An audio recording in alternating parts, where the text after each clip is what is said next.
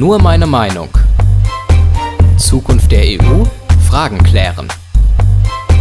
Ein Kommentar von Stefan Seefeld. In meinem Artikel vom 14. Dezember letzten Jahres beschrieb ich ganz allgemein das mögliche Ende der EU. In dem Artikel ging es mir in erster Linie darum, dass die EU nur noch eine Wirtschaftsgemeinschaft ohne gemeinsame Werte zu sein scheint, die aufgrund unterschiedlicher und egoistischer Einzelinteressen die großen Probleme unserer Zeit nicht bewältigen kann.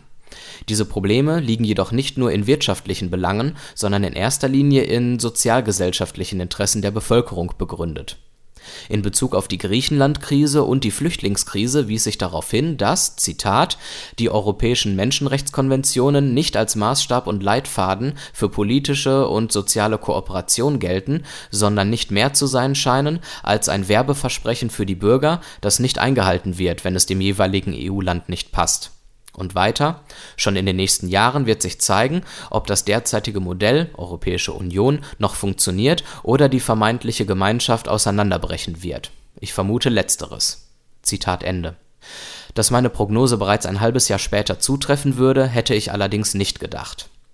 Ganz konkret auf den bevorstehenden Brexit bezogen, spielen noch andere Gründe eine Rolle dafür, warum sich die knappe Mehrheit des Volkes für einen Ausstieg Großbritanniens aus der EU entschieden hat doch im Kern laufen die meisten Argumente darauf hinaus, dass akzeptable Kompromisse zwischen den Staaten für Großbritannien doch nicht mehr akzeptabel waren, sprich nicht mehr die Möglichkeit bestand, gemeinsam an einem Tisch mithilfe gemeinsamer Werte und einer von allen geteilten Grundhaltung Politik zu betreiben, die über Finanz und Handelsfragen hinausgeht. Die Briten stimmten also für den Austritt aus der EU. Die Börse stürzte ab. David Cameron wird zurücktreten Gleichzeitig kann dieser historische Schritt Anlass für dringend notwendige Reformen und Neuausrichtungen der EU sein, einer EU, die in kurzer Zeit viel zu schnell gewachsen ist und sich mit der Mentalität, den Bedürfnissen, Werten, Erwartungen und Sorgen der Neuzugänge nicht ansatzweise auseinandergesetzt hat. Wichtige Grundfragen wurden in der Vergangenheit kaum oder gar nicht beantwortet, vielleicht sogar noch nicht einmal gestellt Teilen die anderen Länder, unabhängig von wirtschaftlichen Interessen, unsere Werte? Passen diese Werte zur EU?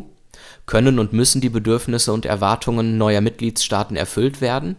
Sind die EU und damit die bisherigen Mitgliedstaaten schon bereit für die Aufnahme von weiteren Staaten?